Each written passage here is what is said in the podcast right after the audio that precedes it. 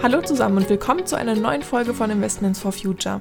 Mein Name ist Susanne und heute habe ich einen ganz besonderen Gast, mit der ich heute über aktive Aktienfonds sprechen möchte. Im Gegensatz zu passiven Fonds, den sogenannten ETFs, werden aktive Aktienfonds, wie der Name schon sagt, aktiv von einem Fondsmanager gemanagt. Zu den aktiven Fonds zählen neben Aktienfonds zum Beispiel auch Rentenfonds, Immobilienfonds oder Mischfonds. Wir konzentrieren uns heute aber erstmal nur auf aktive Aktienfonds, die sich, wie gesagt, aus Aktien zusammensetzen. Mit meinem Gast Jennifer Brockerhoff, die selber seit Jahren aktiv in der nachhaltigen Finanzberatung tätig ist, spreche ich über die Wirkung nachhaltiger Geldanlagen und ihre Erfahrung als Honorarberaterin im Rahmen der nachhaltigen Finanzanlage. Das Interview haben wir virtuell aufgenommen, ich hoffe aber dennoch, dass ihr alles gut verstehen könnt. Welche Eigenschaften aktive Aktienfonds haben und ob sie eventuell nachhaltiger sind als ETFs, das hört ihr im Gespräch mit Jennifer. Nun wünsche ich euch viel Spaß dabei. Ja, hallo Jennifer. Vielen Dank, dass du heute da bist. Ich freue mich sehr, äh, dass wir heute über aktive Fonds sprechen und über das, was du eigentlich jeden Tag machst, nämlich nachhaltige Geldanlage. Magst du dich vielleicht erstmal vorstellen, also erstmal vorstellen, wer denn überhaupt Jennifer Brockerhoff ist und was du tagtäglich so machst? Sehr gerne. Hallo Susanne und danke, dass ich heute im Podcast mit dabei sein darf.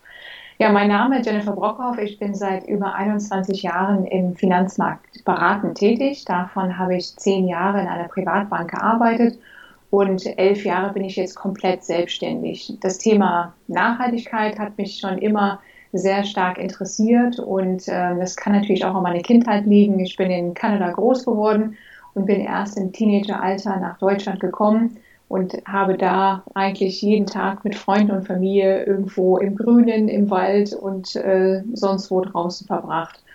Ähm, ich selber bin, wie gesagt, seit elf Jahren selbstständig. Ich habe in 2017 den Lehrgang des Eco-Anlageberaters entdeckt und mich sofort dazu angemeldet, weil ich finde, dass es an der Zeit ist, dass wir die Themen Ökonomie und Ökologie endlich verbinden. Und nach 2017 habe ich ja auch das Forum Nachhaltige Geldanlage kennengelernt, habe mich da auch direkt als Mitglied angemeldet und ähm, finde es extrem spannend, was sich allein in den letzten drei bis vier Jahren getan hat in Sachen Nachhaltigkeit. Hm, ja, absolut.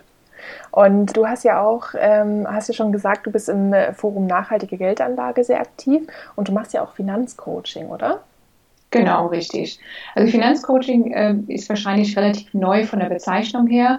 Das ist entstanden äh, auch innerhalb meiner Selbstständigkeit, weil ich immer wieder Termine hatte, wo ich Menschen helfen konnte, äh, bestimmte finanzielle Entscheidungen zu treffen. Aber meistens war es wirklich beratend und ich hatte dann natürlich kein Interesse, irgendwelche weiteren Produkte zu verkaufen und habe dann häufig sehr gute Ratschläge oder Basiswissen vermittelt. Und dann habe ich zum Schluss gemerkt, okay, gut beraten, aber davon kann man natürlich am Ende des Tages nicht leben. Mhm. Und äh, dann bin ich dazu übergegangen zu sagen, okay, ich ähm, helfe sehr gerne Menschen, die Wissenslücken zu schließen oder unabhängige ähm, Zweitmeinungen zu bestehenden Produkten und sowas zu bekommen oder Versicherungen oder einfach nur in allen Lebenslagen gibt es ja viele finanziellen äh, Fragen, die entstehen und biete ähm, dieses Finanzcoaching an gegen Stundensatz.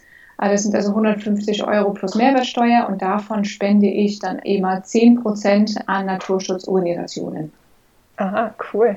Ja, das, ist, das hört man doch gerne, mhm. dass dann tatsächlich die Kosten äh, auch noch was bewirken. Also das ist schön, sehr gut. Und es ist vielleicht auch nochmal ähm, ganz gut zu sagen, dass du auf Honorarbasis arbeitest. Also da gibt es ja auch diese verschiedenen Modelle und ähm, ja, das ist, glaube ich, auch ganz hilfreich, wenn man einen Berater anspricht und dann eine Beraterin eben sucht im Finanzbereich, zu wissen, ob es eben auf Honorarbasis ist oder auf Provisionsbasis. Ich glaube, das ist immer ganz hilfreich. Also Super. Mhm, genau. Und grundsätzlich muss ich dazu auch noch sagen, also es gibt ja diese verschiedenen Genehmigungen, zum Beispiel 34H als Honorarberater. Mhm. Ich selber ähm, habe ja die verschiedene Zulassungen 34C, D, I und ich bin in einem Haftungsdach. Und seit 2012 biete ich für meine Kunden das Servicegebührmodell an, was nichts anderes ist in der Vermögensverwaltung als ein jährliches Honorar zu nehmen. Das heißt, äh, meine Kunden zahlen eben keine Ausgabeaufschläge, Bestandsprovisionen werden denen zurückvergütet und dafür gibt es eben ein jährliches Honorar. Und das, was viele nicht wissen, ist, dass dieses Modell eben parallel zu dem 34H angeboten werden kann. Das vielleicht nur so als äh, kleine Hintergrundinformation. Mhm. Okay, aber das gibt es wahrscheinlich jetzt auch nur bei wirklich den Beratern, die das auch implementieren wollen, oder? Oder ist das generell anfragbar? Mm, also das ist äh, bei selbstständigen Beratern äh, grundsätzlich, also jemand, der auch diesen sogenannten 34H hat, der theoretisch auch äh, Fonds anbieten kann mit Ausgabeaufschlägen, auch der kann dieses sogenannte Mischmodell nehmen. Das heißt, dass man ein, ein Servicegebührmodell bei der Vermögensverwaltung vereinbart und dadurch keine weiteren Kosten entstehen für den Kunden. Und die Eco-Anlageberatung, was umfasst das, weil du das erwähnt hattest? Mhm. Genau, es ist ein Lehrgang, der wird ähm, angeboten, ähm, auch im Zuge auch von, des Eco-Reporters. Das heißt also, da gibt es einen Eco-Anlageberater, der, ich glaube, zweimal im Jahr in äh, Bonn als Weiterbildung angeboten wird. Das ist in der Vergangenheit klassischerweise angeboten worden für Mitarbeiter von nachhaltigen Banken. Das heißt so GLS Bank oder Styler Bank, Triodos und so weiter. Das sind eigentlich in der Vergangenheit die meisten Teilnehmer gewesen von diesem Lehrgang. Der geht über mehrere Monate mit Abschlussprüfung mhm. und da bekommt man eine viel bessere Tiefe in dieses Thema Nachhaltigkeit, weil Nachhaltigkeit umfasst deutlich mehr als nur ein paar Ausschlusskriterien. Mhm. Ja, Genau, richtig. Und da sind wir auch eigentlich schon beim Thema. Also mich würde es jetzt total interessieren, welche Inhalte denn deine Kundinnen zum Beispiel nachfragen. Also gibt es da eine bestimmte Art von nachhaltiger Geldanlage, die hauptsächlich nachgefragt wird oder auch was, was du anbietest? Mhm. Ähm, also ich berate vorwiegend Frauen. Ähm, witzigerweise, es ist nicht so, als hätte ich das von vornherein so bestimmt, sondern es ist mir in den Jahren meiner Selbstständigkeit aufgefallen, dass die Anfragen zu 95 Prozent von Frauen kommen. Und sehr häufig in den Gesprächen, gerade wenn wir über das Thema Geldanlage sprechen, kommt dann ein Satz, ähm, ich möchte kein Geld mit äh, irgendwelchen dreckigen Geschäften verdienen. Also das kommt sehr, sehr häufig und dann frage ich immer nach, was genau heißt das im Detail? Mhm. Und da kommen oft Themen wie keine Kinderarbeit, keine Rüstung oder keine Investitionen in Firmen, die mit der Abholzung des Regenwaldes beteiligt sind, als Beispiel. Ähm, das sind so Dinge, die sehr häufig vorkommen. Äh, und ja, das muss man immer erfragen. Und was das, was ich auch in der Vergangenheit sehr interessant fand, wenn ich das Thema Nachhaltigkeit angesprochen habe, kam sehr häufig, oh, geht das überhaupt? Ähm, weil häufig hatte man den Eindruck in der Vergangenheit, okay, ich kann gucken, wo ich meine Lebensmittel herbekomme oder wie meine Kleidung hergestellt wird, aber vielen war bis vor kurzem noch nicht wirklich klar, dass das Thema nachhaltige Geldanlage absolut möglich ist. Mhm. Ja, und das ist ja auch in unterschiedlicher Form möglich. Also wir haben uns ja auch über, über Instagram auch äh, kennengelernt. Ne? Also du hast da ja, ja. deinen kan äh, Kanal äh, Women Invest Green, also jeder, der dich mhm. mal finden möchte. Ja, und du teilst ja auch ganz viele verschiedene Möglichkeiten, wie man eben nachhaltig investieren kann. Also da gibt es ja auf der einen Seite die ETFs und dann auf der anderen Seite aber auch aktive Fonds. Also nachhaltige also ETFs oder nachhaltige ETFs, ähm, die folgen ja immer, immer einen bestimmten Index, weil ein ähm, ETF ist ein Exchange Traded Fund, wo von vornherein bestimmt wird, welcher Index wird jetzt hier abgebildet, beziehungsweise wenn es auch mit Nachhaltigkeitskriterien umfasst ist, welche Werte, welche bösen Buben nehmen wir vielleicht raus. Da gibt es ja Bezeichnungen wie ähm, Low Carbon oder Sustainability oder ESG, wo man erstmal das Gefühl hat, oh, das ist jetzt total nachhaltig. Mhm. Ähm, da muss man natürlich mehr in die Tiefe schauen, weil ETFs haben natürlich den riesigen Vorteil, dass die extrem günstig sind. Ähm, das heißt, da sind ganz niedrige interne Kosten, was logisch ist, weil wenn ich einen Index nachbilde, dann ist es auch keine große Aufgabe und dann müssen auch keine Manager großartig dafür bezahlt werden. Ähm, und da ist aber halt auch eben der Nachteil, dass immer nur Teile von umweltschädlichen Firmen oder Branchen herausgescreent werden. Das heißt, wenn wir jetzt das Thema Ausschlusskriterien nehmen, dann mag es sein, dass äh, ganz bestimmte Branchen nicht vorhanden sind. Wenn es aber heißt, ähm, screened oder Best in Class. Dann heißt es, okay, Best in Class, der Beste, der Einäugige unter den Blinden, der darf bleiben. Mhm. Aber am Ende des Tages habe ich immer noch einen Erdölkonzern, eine Fluggesellschaft oder einen Rüstungskonzern ja. äh, in meinem Portfolio. So, und das ist eben, sage ich mal, das Thema ETFs oder nachhaltige ETFs. Sehr günstig, aber mit dem Nachteil, äh, man kann als Anleger nicht noch weitere große, breite Ausschlusskriterien mit reinnehmen. Es ist so ein bisschen you get what you pay for. Ähm, dementsprechend kann man da nicht wirklich mitbestimmen, welche Branchen komplett rausfliegen dürfen. Und bei einem aktiven Fonds ist es natürlich anders, wie der Name auch schon sagt. Ähm, da ist ein aktives Fondsmanagement dahinter, die natürlich viel größere Anstrengungen vornehmen. Äh, gerade wenn wir hier über dunkelgrüne Fonds sprechen. Ich rede jetzt hier nicht von dem gesamten aktiven Fondsmarkt, weil da gibt es ja auch zu Recht Kritik an die bisherige Vorgehensweise, an den sehr teuren Fonds, die ja häufig von der Performance unterhalb des Marktes liegen. Und wenn wir jetzt von dunkelgrünen ähm, aktiven Fonds sprechen, dann sind das eben Fondsmanager oder Managerinnen, die sehr stark darauf achten, welche einzelne Aktiengesellschaften, wenn es ein Aktienfonds ist, hier in den Fonds mit rein dürfen. Die setzen sich mit den einzelnen Aktiengesellschaften zusammen, also sind im Dialog mit ihnen. Dann haben die ähm, auch Ratings äh, oder eben auch bestimmte Bewertungskriterien, die hier erfüllt werden, was auch natürlich Arbeit ist. Ähm, es gibt häufig Beiräte, die eben mitbestimmen, inwiefern Investmententscheidungen innerhalb des Fonds getroffen werden können. Ähm, und äh, die sind natürlich auch mit auf Hauptversammlungen und im besten Fall versuchen eben auch Firmen äh, eben zu beeinflussen, nachhaltiger zu sein, weil wenn man natürlich Aktien besitzt, dann hat man auch Stimmrechte. Und da ist es sehr häufig bei aktiven grünen Fonds der Fall, dass diese Stimmrechte ausgeübt werden. Leider ist es bei der ETF-Ebene auch jetzt in den letzten Presseartikeln nachzulesen, dass da ähm, die Stimmrechte oft nicht gebraucht werden für mehr Klimaschutz im Bereich der ETF-Anbieter.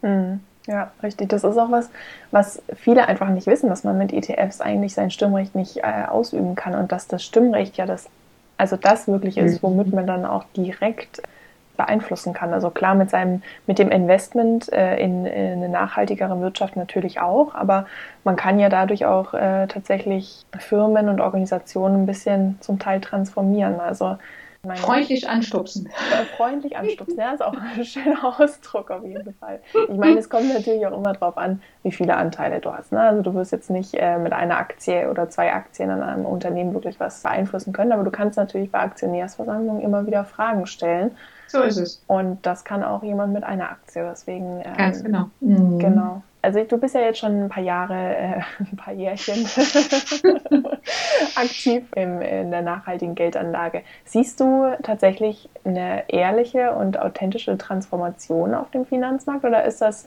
doch mehr so immer noch in Richtung ja, halbgrüne ETFs und bisschen auch Greenwashing. Also man steigt halt, man hüpft halt auf den Zug auf, weil es halt gerade so Trend ist und oder, oder siehst du da wirklich eine Veränderung? Es ist wirklich ein riesengroßer Transformationsprozess. Wenn ich wirklich so zurückschaue, als ich meine Bankausbildung vor 20 Jahren gemacht habe, dann war Nachhaltigkeit nirgendwo ein Thema. Das hat niemand interessiert und das hat so gut wie überhaupt nicht existiert. Wenn ich mir anschaue, seit wann gibt es zum Beispiel den Eco-Reporter, äh, das ist, wie gesagt, diese, äh, diese Zeitschrift bzw. die Website, die seit 1999 äh, oder 2000 gegründet worden ist, um über nachhaltige Geldanlagen zu berichten. Auch das Forum Nachhaltige Geldanlage hatte jetzt, ähm, ich glaube, 20-jähriges Jubiläum. Also man sieht einfach auch da, dass die Grundsteine von Organisationen, die das Ganze publik machen und jetzt äh, sehr stark nachgefragt sind, dass die ja auch gar nicht so alt sind. Also die sind im Grunde genommen so, die existieren so lange, wie ich auch selber erst im, im Finanzbereich oder berufstätig bin. Mhm. Ähm, ich merke, gerade bei den Beratern, also wir haben so eine Sandwich-Situation, so würde ich es einfach mal nennen. Ähm, wir haben auf der einen Seite die Gesetzgebung, ähm, das heißt dieser EU-Aktionsplan, der dazu äh, gilt eben, was heißt überhaupt nachhaltige Geldanlage, was äh, fällt eben darunter. Ähm, das heißt, es kommt von der einen Seite Druck von den Regulierungsbehörden und auf der anderen Seite haben wir die ähm, Verbraucher, die durch Fridays for Future äh, natürlich protestieren gehen und sehen, alles klar, wir müssen schauen, dass äh, wir grundsätzlich auf der ganzen Welt nachhaltiger werden, weil wir haben das Thema Klimawandel und wir haben eben das Thema Ressourcen, die eben knapper werden. Menschen, also wir werden ja von sieben auf neun Milliarden Menschen sprechen, anwachsen. Wovon wollen wir uns ernähren? Also viele Themen kommen jetzt in äh, das Bewusstsein. Vorher war so ein bisschen das Gefühl, die Erde kann das schon, ist gar kein Thema. Aber jetzt merkt man gerade auch, wenn man diese plastiküberschütteten Meere sieht, äh, dass irgendwie so ein, so ein Punkt gekommen ist, wo gehandelt werden muss. Das heißt, von Beraterseite würde ich schon fast sagen, passiert da am wenigsten momentan. Es kommt Druck von der Seite der Regulatorik und es kommt Druck von Seite der Verbraucher und die Berater sind so ein bisschen sandwichmäßig dazwischen. Mhm. Das ist so, so mein Empfinden, die jetzt natürlich mit der neuen Situation umgehen müssen. Das heißt, sich weiterbilden müssen. Äh, und auch da wenn ich jetzt an Gespräche denke, in den letzten Jahren wurde ich mit meinem Eco-Anlageberater mehr belächelt, als ähm, dass man es toll fand. Mhm. Aber es, es dreht sich gerade das Blatt. Ja, super. Und auf einmal hast du einen Vorteil. Ist doch, ist doch gut. Weitsichtig. Ja, genau. Richtig, passt wieder schön zusammen. Genau. Und wie kann man das denn zum Beispiel messbar machen? Gibt es da bestimmte mhm. Verfahren oder ist da irgendwas äh, in der Pipeline? Mhm. Das Thema Messbarkeit von Nachhaltigkeit ist äh, ein sehr, sehr großes Thema momentan. Insofern, dass es in der Vergangenheit ja häufig propagiert wurde, auch sage ich mal, wenn ich so bestimmte Social Media Posts lese, da steht dann drin, einfach das Geld in grünen ETF anlegen und die Welt ist gerettet. Äh, leider ist es nicht so einfach. Ähm, warum ist das so? Da müssen wir uns natürlich die verschiedenen Anlageklassen anschauen. Mit Anlageklassen meine ich von ganz konservativ zu offensiv. Wie ist unser Geld angelegt auf ein Girokonto? Wo ist unser Tagesgeldkonto? Ne? Wo ähm, werden Rentenpapiere, also Unternehmens- und Staatsanleihen investiert? Wo werden Aktien investiert? Und wenn wir natürlich anfangen, wo ist die Wirkung zum Beispiel, wenn ich mein Geld auf einem Girokonto habe von einer nachhaltigen Bank, also eben zum Beispiel jetzt die GLS-Bank, nur so als Beispiel, mhm. da weiß ich auf jeden Fall, dass mit meinem Geld, was ich da als Einlage habe, keine Firmen mit Krediten ausgestattet werden, die zum Beispiel mit Atomkraft, die mit Rüstung oder entsprechend auch mit Kohlekraftwerken zu tun haben. Also da habe ich eine indirekte, direkte Wirkung, indem ich weiß, okay, das, da habe ich auf jeden Fall einen Riegel vorgeschoben. Da weiß ich, dass im Hintergrund äh, andere Projekte finanziert werden, weil auch die Banken darüber informieren, was da im Hintergrund als äh, Investition überhaupt äh, in Frage kommt. Also was für Darlehen die mit dem Geld, was ich da zum Beispiel parke, äh, auch vergeben. Schwieriger wird es im Bereich zum Beispiel der Aktien oder Aktienfonds oder ETFs, weil ähm, in dem Moment, wo ich meinen Sparplan habe und eine Aktienfondsanteile kaufe, dann habe ich natürlich einzelne ähm, Teilaktien innerhalb des Aktienfonds in meinem Depot, aber die haben ja nur den Besitzer gewechselt. Ne? Ich habe jetzt nicht damit neue Investitionen tätigen können. Erst bei einer Kapitalerhöhung von der Aktiengesellschaft fließt tatsächlich neues Geld, was wieder die, diese Aktiengesellschaft neu investieren kann. Also da ist die Wirkung wenig bis ganz mager. Und dann haben wir natürlich das Thema Beteiligungen. Ne? Also wenn wir das Thema sehen, ich investiere in einen Windpark, in einen Solarpark, in das Thema Wasserkraft oder es gibt ja diese Mikrokredite, ne? wo man sieht, auf der sozialen Ebene ist ja auch Nachhaltigkeit. Die soziale Nachhaltigkeit, wenn ich jetzt in ähm, Entwicklungsländer Menschen helfe, indem die Mikrokredite ähm, erhalten und dadurch Investitionen tätigen können, damit die eben einen gewissen Lebensstandard erreichen, ihre Kinder zur Schule schicken können und so weiter. Da habe ich natürlich eine sofortige Wirkung, aber mit dem Nachteil, dass diese Projekte die höchste Risikostufe haben. Mhm. So, und da sind wir wieder bei dem Thema, was kann man selber vertragen, weil die in der Vergangenheit habe ich häufig auch in Gesprächen äh, mit Menschen, die von Nachhaltigkeit geradezu begeistert waren, gemerkt, okay, Begeisterung ist super, ich muss sie aber wieder ein bisschen runterholen auf die Ebene von, welches Risiko gehen Sie hier gerade ein oder wollen Sie gerade eingehen. Mhm. Ähm, weil in dem Moment, wo etwas häufig sehr, sehr grün ist, ähm, dann ist es häufig eine Direktinvestition und Direktinvestitionen sind in der Regel auch mit höheren Risiken verbunden. Ja, und damit dann auch nicht für jede Anlegerin tatsächlich was. Ne? Also für Anfänger auf gar keinen Fall. Genau. Genau. genau ja. Mhm. Weil je, je länger man mit bestimmten Anlagen sich beschäftigt, umso mehr bekommt man Erfahrung, je mehr versteht man Zusammenhänge. Es sind ja viele Verflechtungen mhm. und die helfen natürlich nachher, Sicherheit und das fundierte Wissen zu bekommen, damit man diese neuen Entscheidungen auch mit einem guten Gefühl oder auch das mit, mit dem Wissen, äh, das auch dann entsprechend gut umzusetzen. Und ähm, das, ist, das ist super. Ja. Ja, hin und her macht be bekanntlich Taschen leer und äh, das, ist so ein schöner Spruch, der aber absolut gilt, weil man dafür die Transaktionskosten in der Regel auch nicht vergessen.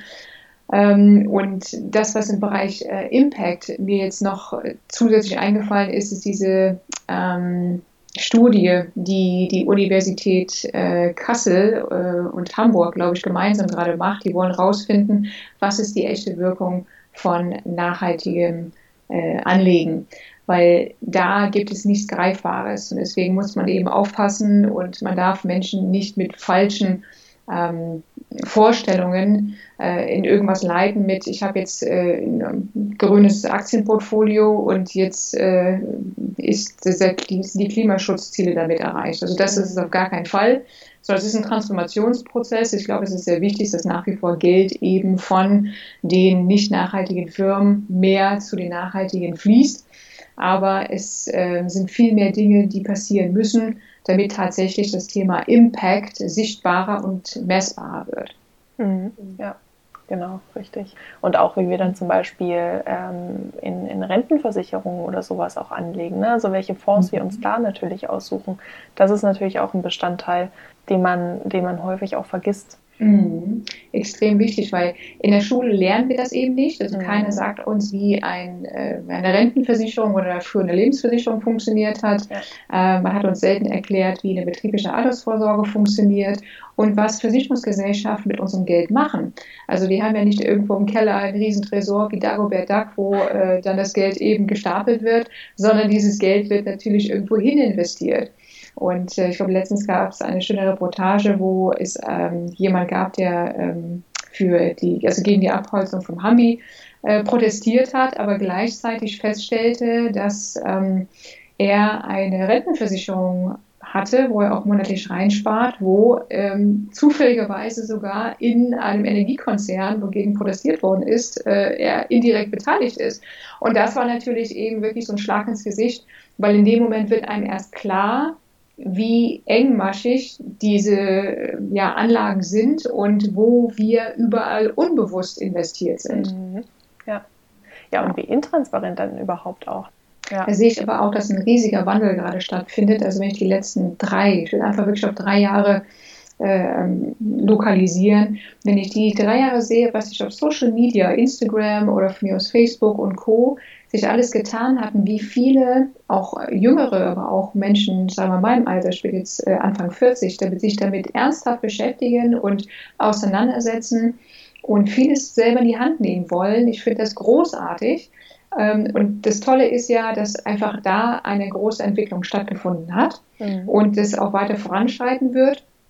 Es gibt natürlich eben gewisse Grenzen, wo natürlich Spezialwissen oder eben Zusammenhänge am besten nochmal erklärt werden. Also da lohnt es sich, sage ich mal, auch mal so ein Finanzcoaching zu machen, um das große ganze Bild zu bekommen, weil das merke ich auch in meinen Beratungen. Es kommen dann Menschen zu mir, die gesagt haben, ich habe jetzt drei Podcasts und ein Buch gelesen, aber irgendwie komme ich nicht weiter. Ähm, ich fühle mich unsicher, ich weiß nicht, ob ich das jetzt machen soll, ich brauche Hilfe. So, und das sind die Momente, wo ich sage, genau, das ist eine ordentliche und sinnvolle Beratung. Das sollte Finanzberatung sein und nicht Finanzverkauf, wie wir es leider sehr häufig in der Vergangenheit ähm, gesehen haben oder nach wie vor natürlich auch sehen. Mhm, ja.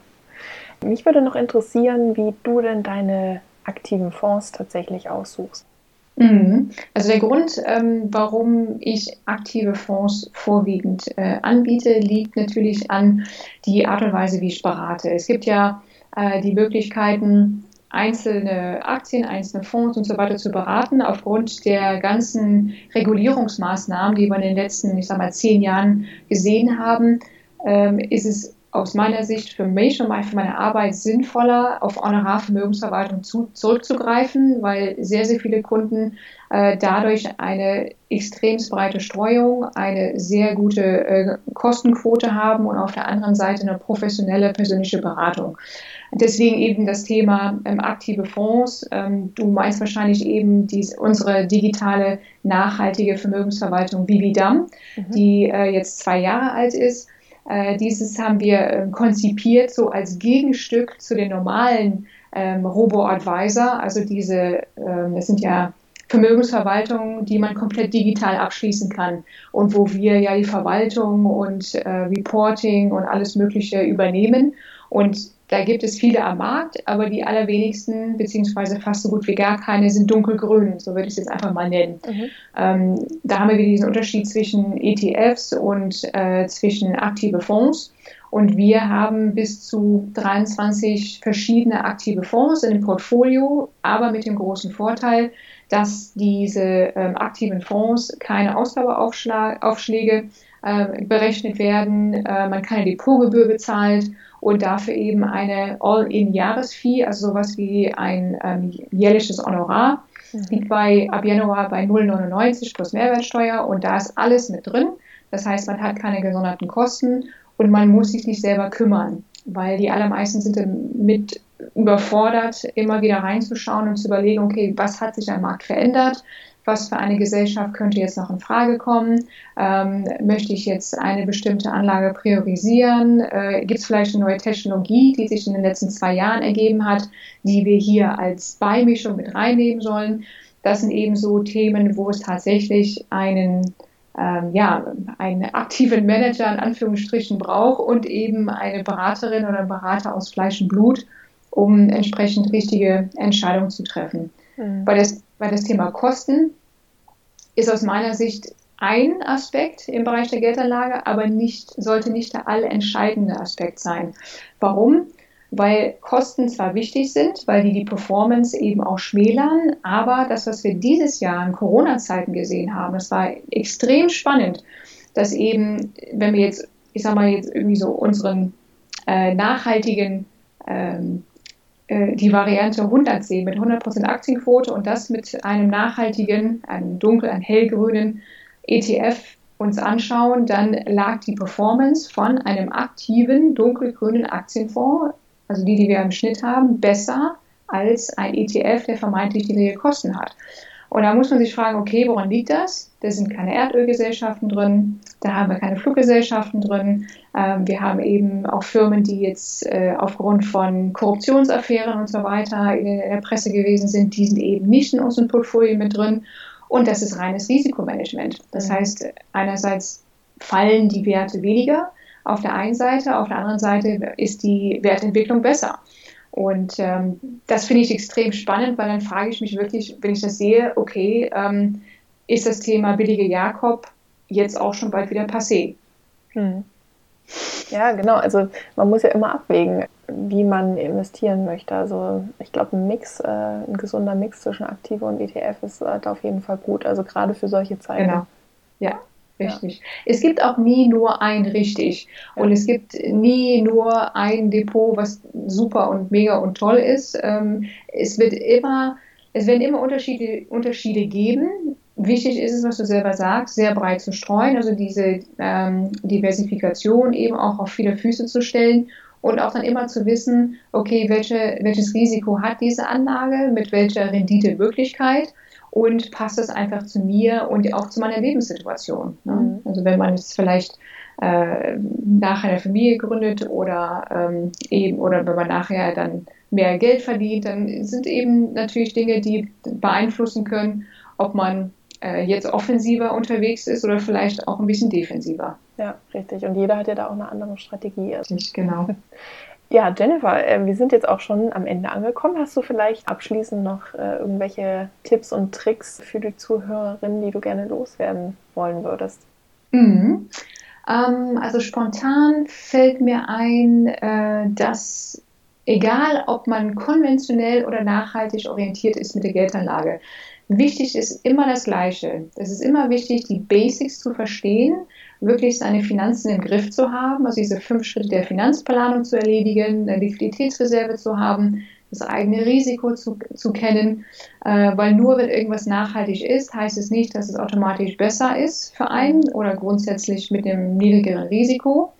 Ähm, also immer, ne, egal ob konventionell nachhaltig, immer Basics, das finde ich sehr wichtig. Und vielleicht auch noch das Thema Greenwashing. Watch out, ähm, würde ich jetzt sagen weil äh, das Thema, das Wort nachhaltig, Nachhaltigkeit und nachhaltige Geldanlage ist eben nicht geschützt, mhm. wird es auch niemals sein, weil es kann nicht nur eine einzige Definition geben, sondern da muss man selber in die Tiefe schauen, was wird hier gerade angeboten, was ist deren Definition von, von Grün, von Nachhaltigkeit weil es sehr, sehr viel Etikettenschwindel da draußen gibt. Und ähm, damit man nicht enttäuscht wird oder sagt, das ist ja eh alles nur Humbug und alles nur Lug und Betrug, sollte man sich die Zeit nehmen oder jemand, der vom Fach ist, äh, zur Seite holen, der hilft, eben auch die eigene Definition von Nachhaltigkeit äh, im Depot oder bei der Geldanlage umzusetzen.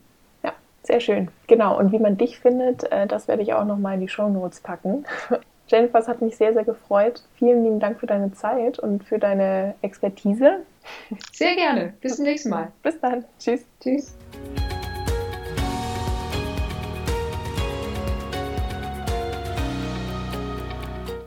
Wie ihr gerade bereits gehört habt, beschreibt Jennifer sehr gut, wie sich aktive Fonds von passiven Fonds, den ETFs, unterscheiden.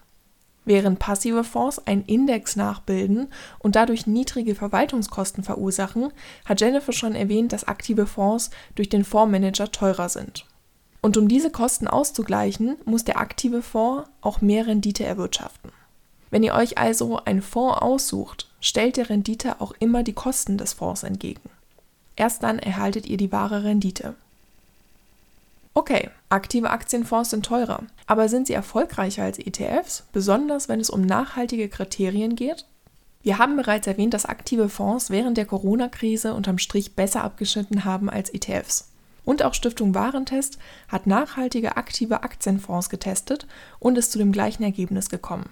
Das liegt vor allem an dem Fondsmanager, der die Wertpapiere mit der besten Performance für den Fonds aussucht und somit auch spontan umschichten kann auf Aktien, die besser laufen als der Marktdurchschnitt. Ein aktiver Aktienfonds besteht in der Regel aus bestimmten Branchen oder Regionen oder der Fondsmanager orientiert sich ebenfalls an einem Index. In einem Krisenjahr hat der Manager dadurch einen Vorteil gegenüber dem ETF. Denn der ETF muss sich als Indexfonds streng an die Aktien und die Gewichtung des Vergleichsindex halten. Dadurch ist er unflexibler und kann so manchen Kurseinbruch mitnehmen. Allerdings muss man auch sagen, dass die Performance eines Aktienfonds immer auch am Fondsmanager selber hängt. Welche Art von Fonds ist nun also besser?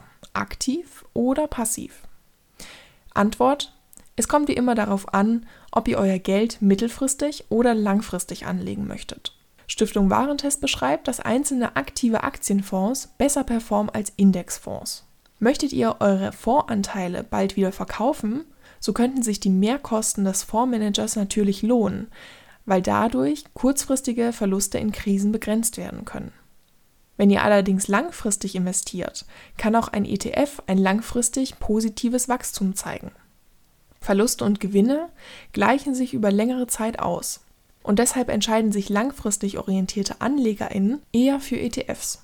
Und auch in Sachen Nachhaltigkeit haben aktive Fonds die Nase vorn und sind tendenziell dunkelgrüner, weil der Fondsmanager gezielt grüne Unternehmen für den Fonds aussuchen kann. Der Index hingegen setzt oftmals nur auf einen Best-in-Class-Ansatz und negative Ausschlusskriterien, die immer noch das grünste der grauen Unternehmen einbezieht. Deshalb muss man hier auch zweimal hinsehen, um Greenwashing von wirklich nachhaltigen Angeboten zu unterscheiden. Und aktive Aktienfonds bieten einen weiteren Vorteil. Es können nämlich gezielter umweltfreundliche und soziale Anliegen gefördert werden. Denn viele Fondsanbieter, wie zum Beispiel nachhaltige Banken, engagieren sich auf Hauptversammlungen von Unternehmen und treten mit Fragen und Forderungen in direkten Dialog mit den Unternehmen.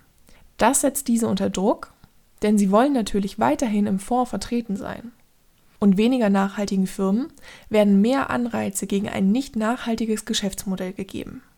Dies wird auch als Engagement bezeichnet. Und für mich ist das der Grund, warum ich in meinem Portfolio nicht nur ETFs, sondern auch aktive Aktienfonds und auch Einzelaktien habe. Denn dadurch lässt sich der direkteste Einfluss ausüben. Ganz gleich, ob ihr euch für passive Indexfonds oder aktive Aktienfonds entscheidet, ist es entscheidend, dass ihr das Produktblatt zum Fonds prüft. Stimmen die Branche und die Geografie des Fonds mit eurer persönlichen Finanzstrategie überein? Diversifiziert ihr auch? Sagen euch die Unternehmen des Fonds zu? Gibt es den Fonds schon länger als ein paar Jahre und könnt ihr deshalb die durchschnittliche Performance von fünf Jahren oder einem Jahr vergleichen? Den Link zu dem sehr interessanten Test zu nachhaltigen Fonds der Stiftung Warentest und natürlich auch alle Kontaktdaten zu Jennifer findet ihr in den Show Notes. Ich hoffe, ihr konntet bei der heutigen Folge wieder etwas mitnehmen und neue Motivationen für den Jahresendspurt sammeln. Hinterlasst mir wie immer gerne Fragen und Anregungen über den Investments for Future Kanal auf Instagram oder auf Facebook. Und da wir nun viel Zeit im Corona-Shutdown haben werden, erscheint die nächste Folge bereits pünktlich zum neuen Jahr am 1. Januar. Bis dahin wünsche ich euch eine wunderschöne und ruhige Weihnachtszeit mit der nötigen Konzentration auf das Wesentliche und einen gesunden Rutsch ins neue Jahr. Bis dahin.